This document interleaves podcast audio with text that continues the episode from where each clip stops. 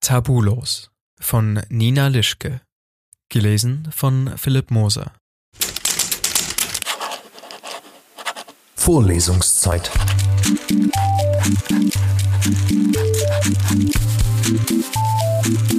Der Geschichten-Podcast für jede Gelegenheit.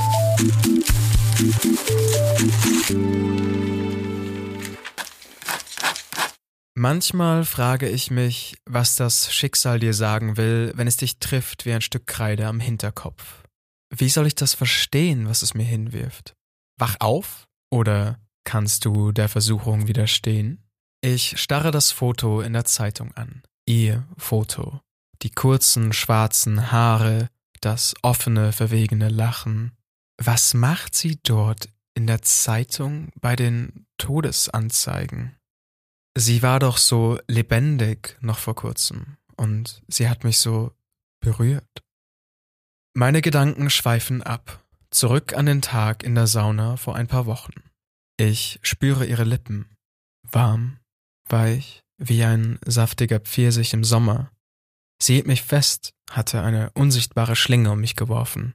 War sie das Schicksal? Das Stück Kreide am Hinterkopf? Das Wach auf oder das Kannst du der Versuchung widerstehen?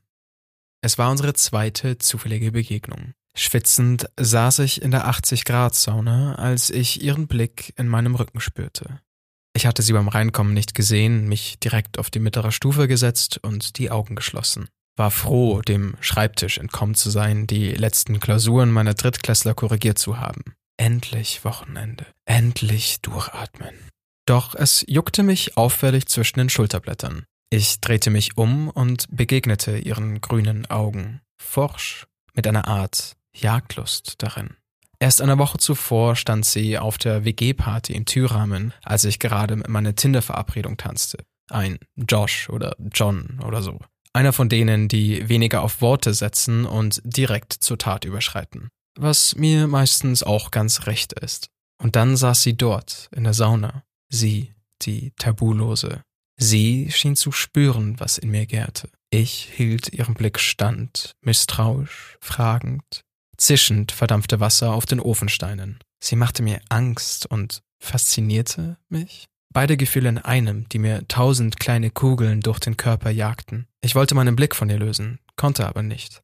Der Schweiß rann mir mittlerweile in Bächen herunter. Sie hörte auf, mich zu fixieren, suchte etwas im Raum, erhob sich, elfengleich, ließ sich auf meiner Stufe in den Schneidersitz gleiten. Wir waren allein. Ich fühlte mich ergeben und ausgeliefert. Sie war so stark, so entschlossen, so wild. Die Zeit schien still zu stehen.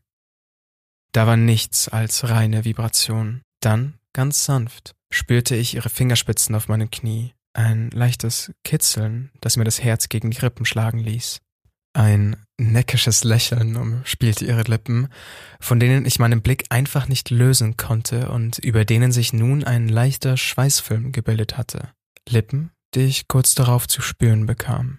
Sanft strich sie mir danach mit ihrem Daumen über die meinen, verteilte das Salz darauf. Sie ergriff meine Hand und legte sie sich sanft auf ihr Bein. Ich spürte die knochige Form ihrer Kniescheibe, suchte ungeschickt und blind die Ränder ihres schmalen Körpers ab, den Blick noch immer in ihren Augen gefangen. Und dann, als ich bei ihrer Brust ankam, ertasteten meine Finger einen Wulst, nicht ganz frisch, aber auch noch nicht allzu lange verheilt. Sie legte meine Hand ganz darauf, hob mein Kinn an, so dass ich sie wieder anschauen musste. Sie war nicht nur stark, sie war ebenso verletzlich. Aber sie versteckte sich nicht. Bereit? flüsterte sie. Mehr nicht, nur diese eine Frage, in der sie alles verpackte, was war und was sein sollte. Sie löste ihre Hand von meinem Gesicht und ließ sie wieder nach unten gleiten. Als sie an meiner rechten Brust ankam, hielt sie inne. Sie streichelte sie mit ihrem Daumen, und ich konnte nicht anders, als die Lust auszuhauchen, die sich in mir ausgebreitet hatte. Obwohl ich peinlich pikiert war, musste ich grinsen. Sie rief Verwegenheit in mir hervor. Verwegenheit, die lange, lange Zeit in mir versteckt war. Unzüchtig, unrein, falsch, tabu. Mein Atem ging flach, mein Kopf war heiß. Was, wenn jemand hereinkam? Mir wurde schwindelig. Ich, ich, ich muss gehen, stotterte ich. Einen kurzen Moment noch hielt sie mich fest. Die Zeit ist zu kostbar für Lügen, sagte sie. War da ein Flehen in ihrem Blick? Dann löste sie die Schlinge. Ich wankte zur Tür hinaus. Mit zitternden Händen zog ich am Seil des Eimers, der sein eisiges Wasser über mich ergoss. Was hatte ich getan? Hatte ich einfach die Kontrolle verloren oder wollte ich sie verlieren? Ohne mich noch einmal umzuschauen, ging ich in die Umkleide, streifte mir die Klamotten über den nassen Körper und fuhr nach Hause. Nach langer Krankheit hat der Herr dich doch zu sich genommen. Du hast gekämpft und erst gesiegt, doch er hatte andere Pläne für dich. Wir beten dafür, dass dein Mut und Eigensinn dich auch im Himmel stets begleiten werden. Wir tragen dich immer in unseren Herzen. Deine, dich liebende Familie. Das Bild aus der Zeitung lächelte mich noch immer neckisch an. Sie, die tabulose, stark und dennoch weich. Sie ist ehrlich gewesen, ein hartes Stück Kreide an meinem Hinterkopf. Ich hole eine Schere und schneide die Anzeige aus. Bereit? Halt es in meinem Kopf. Bereit? Vorlesungszeit. Vorlesungszeit ist eine M945 Produktion. Ein Angebot der Media School Bayern.